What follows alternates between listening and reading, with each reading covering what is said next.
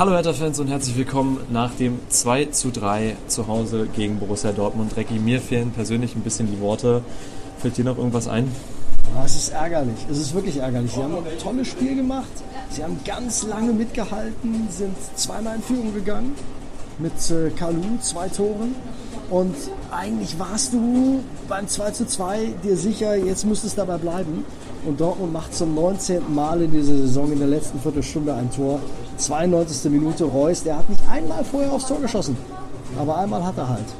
Einmal steht Niklas Stark den entscheidenden Meter zu kurz, obwohl der davor ein irres Spiel gemacht hat. Also insgesamt muss man der Mannschaft einfach mal ein Riesenkompliment aussprechen bis zur 92. Minute, wo es dann echt ein sehr, sehr unschönes Spiel wurde, was dem Ganzen auch nicht wirklich gerecht wird, hat es ja echt grandios ausgesehen, finde ich. Also wir haben ja in der ersten Halbzeit richtig Druck gemacht und dann haben wir gedacht, okay, können die das in der zweiten Halbzeit nochmal abliefern? Sie haben sogar nochmal getoppt, oder nicht? Also das war ja echt beeindruckend. Ja, fand ich auch. Und ja. äh, klar, direkt nach dem Seitenwechsel das 2-2 war total bitter, ja. äh, dass äh, für die Dortmunder fällt. In der 57. Marco Grujic an den Pfosten, krachender Schuss, da hätte es 3-2 stehen können.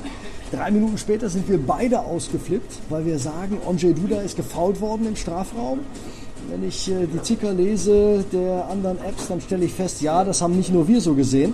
Eigentlich muss das Elfmeter geben, dann steht es 2 für die Hertha. Den ersten hat ja Kalu auch schon verwandelt.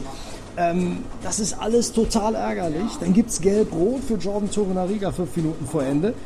Die erste gelbe für ihn, aus meiner Sicht keine gelbe.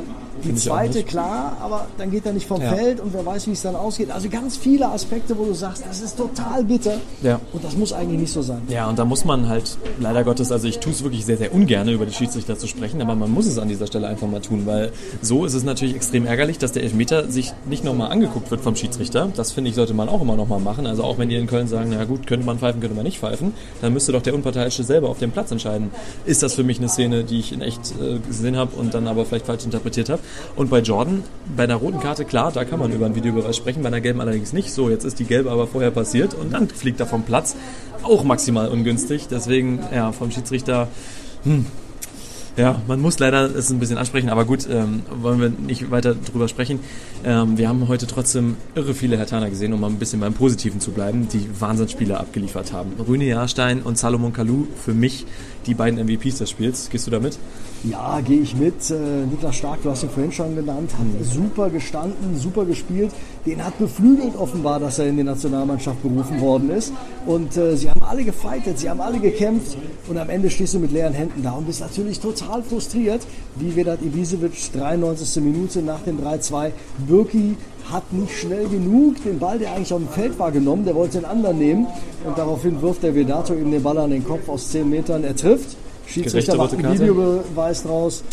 Ja, und dann sagt er, es ist eine Tätigkeit. Also gelb hätte mir eigentlich auch gereicht, aber äh, ist rot und zwar glatt rot. Das gibt bestimmt zwei Spielesperre mindestens für ihn. Ja, das denke ich auch. Damit äh, würde er dann auf jeden Fall für Leipzig und äh, für das Spiel gegen Düsseldorf ausfallen. Damit können wir sicherlich rechnen. Weder die Ibisevic ja, wie du sagtest, nicht seine erste rote Karte.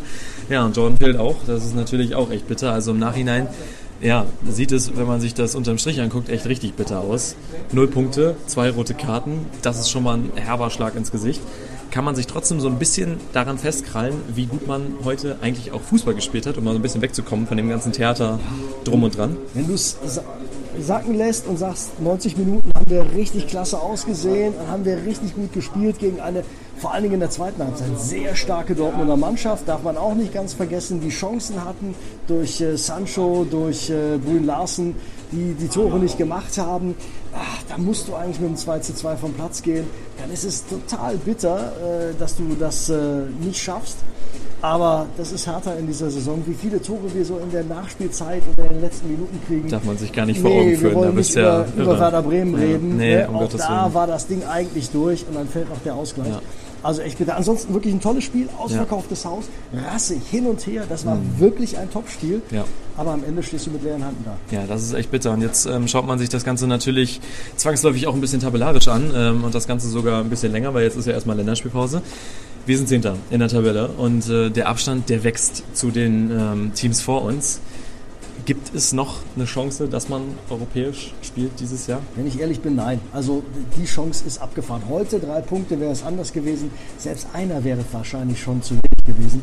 Aber mit null Punkten rausgehen, Hertha ist so bitter wie es ist im Niemandsland äh, der Tabelle gelandet. Nach unten passiert auch nichts, nach oben aber auch nicht. Und das ist echt bitter für diese junge Mannschaft, die mehr verdient hat, die weiß, dass sie eigentlich auch mehr kann, aber immer wieder ach, so kleine Nachlässigkeiten ja. hat. Und äh, heute ganz, ganz bitter in der 92., 93. Minute von Marco Reus mit seinem einzigen Torschuss erwischt worden ist. Ein bisschen zu früh in der Kabine, nicht ganz aufmerksam in der Nachspielzeit und auch einfach ein bisschen die Konstanz, die fehlt. Ne? Weil wenn man sich anguckt, wer heute gegen Dortmund gespielt hätte, wenn man das an anderen Tagen auf den Platz gebracht hätte, dann hätte man Teams wie Freiburg, wie Mainz, äh, wie Düsseldorf äh, sicherlich an die Wand gespielt. Aber wir haben es leider nicht geschafft.